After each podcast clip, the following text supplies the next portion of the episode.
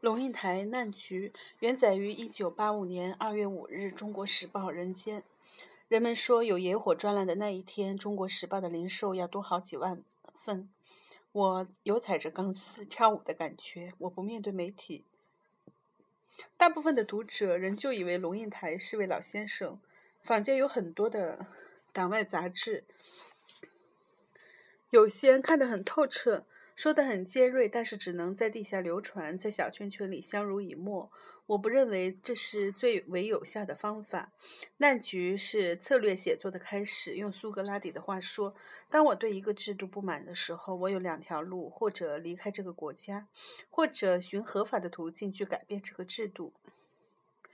难局是野火里第一篇准备正面解构威权政体的文章。我思索的是如何尽量拖长时间，让当权者不意识到你的危险，而用最好看、最活泼的白话打动最多的人。写完一篇，我就检查一遍。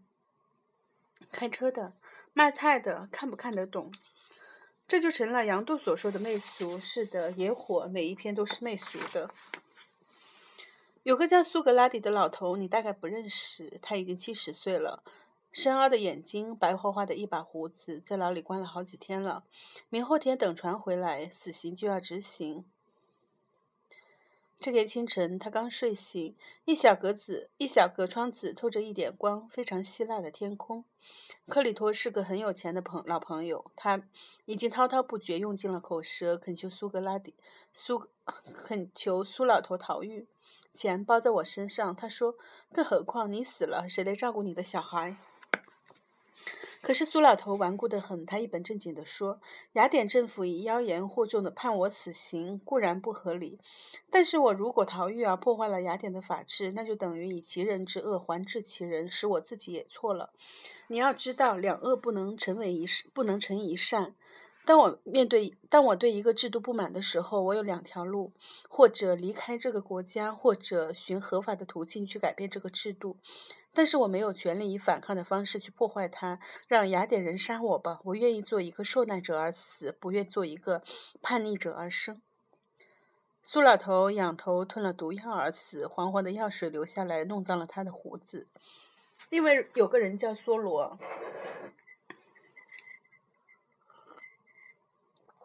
喜欢独来独往。三十岁那年，一个人到森林湖畔搭了个木头房子，自耕自活。有一次在森林树林里生火烤肉，差点把康考特的林子烧了一半。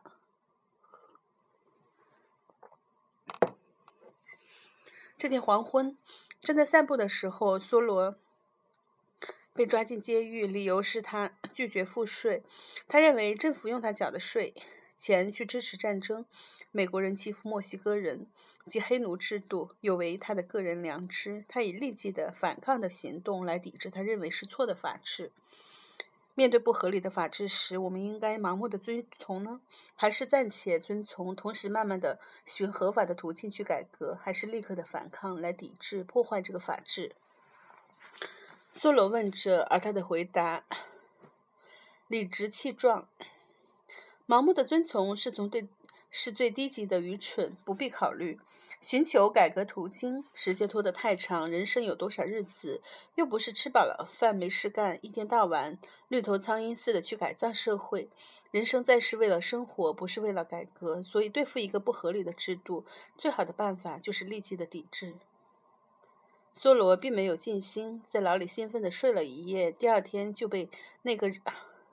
慈善心肠的老姑妈代缴了税金，赎了出去。但是，一百年之后，在古老贫穷的东方，有个叫甘地的人尽了心，带了千万个人去立即的抵制一个不合理的制度。爱恨分明的纽约最近也出了一个人物，戴着金丝眼镜、很文静秀气的格子。葛茨坐在夜车里，一心想回家泡个热水澡。四个黑色的年轻的黑小孩围了上来，跟他要五块钱。纽约的人都知道，五块钱的下一步大概就是头上五个窟窿。那个脸上有条疤的家伙，上个月才把一支枪抵在一个老女人的脖子上，抢走了一条金链子。但是文静的格茨怎么办呢？没有警察来保护，没有乘客敢敢帮助他，敢帮助他究竟应该如苏老头所说的，做一个守法的受难者，还是如罗卢梭罗所说，做一个违法的违法的反抗者？换换个问法，他究竟应该认这四个人，把他毒打一顿，刺上两刀，然后到警察局报案，或者应该拿出手里所有的武器打击敌人，使自己成为法纪的坏犯人？犯人？戴眼镜的葛茨在摇摇晃晃的车中站起来说：“我给你们一人五块。”他连发了五枪。有疤的那个被打中脊椎，脊椎，半身瘫痪。他今年才十九岁，而葛茨在家里等候法庭宣判他的命运。还有个中国人，你或许没听过，叫张细国。他坐上了计程车，问司机不但绕了路，还要下车来打架。这位知识。这位高级知识分子的张博士居然撩起袖子来跟司机对接，当街对峙起来。代表法治的警察先生来了，却认为打架是不应该的。若轮到他，就应该让司机给打伤了，再去告他伤害罪。也就是说，万一给扁钻刺死了，那么就由未亡人到法庭去告他杀人罪，皆大欢喜。一个制度无力保护个人的时候，个人有没有权利保护自己？就法治的基本原则而言，我们不能容许个人的执法。如果每个人都拒绝缴税，如果每个人都拿起枪来像约翰·韦恩把坏人给干了，如果每个人都撩起袖子来打架，我们或许就回到了原始蛮荒的时代，人人靠一己的。齿接牙利，适者生存。法治之所以重要，我们说是因为它使齿不尖、牙不利的渺小的个人也获得保障。可是，如果法的存在是为了个人，为什么个人却经常要为了法而牺牲呢？对于梭罗而言，政府的存在是为了保护个人的权益，但当地的他，当他，但当他在争取个人权益的时候，政府反而要惩罚他。对于可茨而言，他保护了自己，达到了法的目的，却同时也犯了法。只有苏格拉底这个老头，那个老头，他根本就放弃自己，牺牲个人，所以与法相安无事。当所谓法治已经成为一个巨大的僵硬的方格子，把每一个血肉做成的人锁在一方方小格子里的时候，这个法是不是违背了当初之所以有它的本意？当一个警察要老百姓让恶人打伤了再去报案的时候，人是不是已经文明的糊涂，忘了文明究竟是为了什么？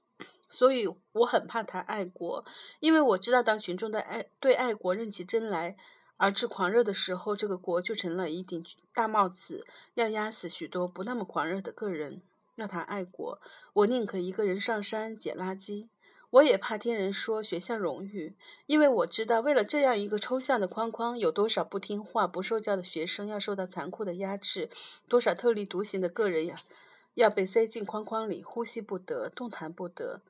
我更不忍心听人宣扬五代同堂的美德，在那个和谐的表面之下，有多少半夜的叹息、破碎的梦想、解体的个人意志，一切都为了一个抽象的理想，一个原本造福个人而往往牺牲个人的制度。法治、国家、社会、学校、家庭、荣誉、传统，每个堂皇的名词后面都是一个极其庞大而权威性极强的规范与制度，严肃地要求个人去接受、遵循。可是，法治、社会、荣誉、传统之所以存在，难道不是为了那个微不足道但是会流血、会哭泣、会跌倒的人吗？告诉我。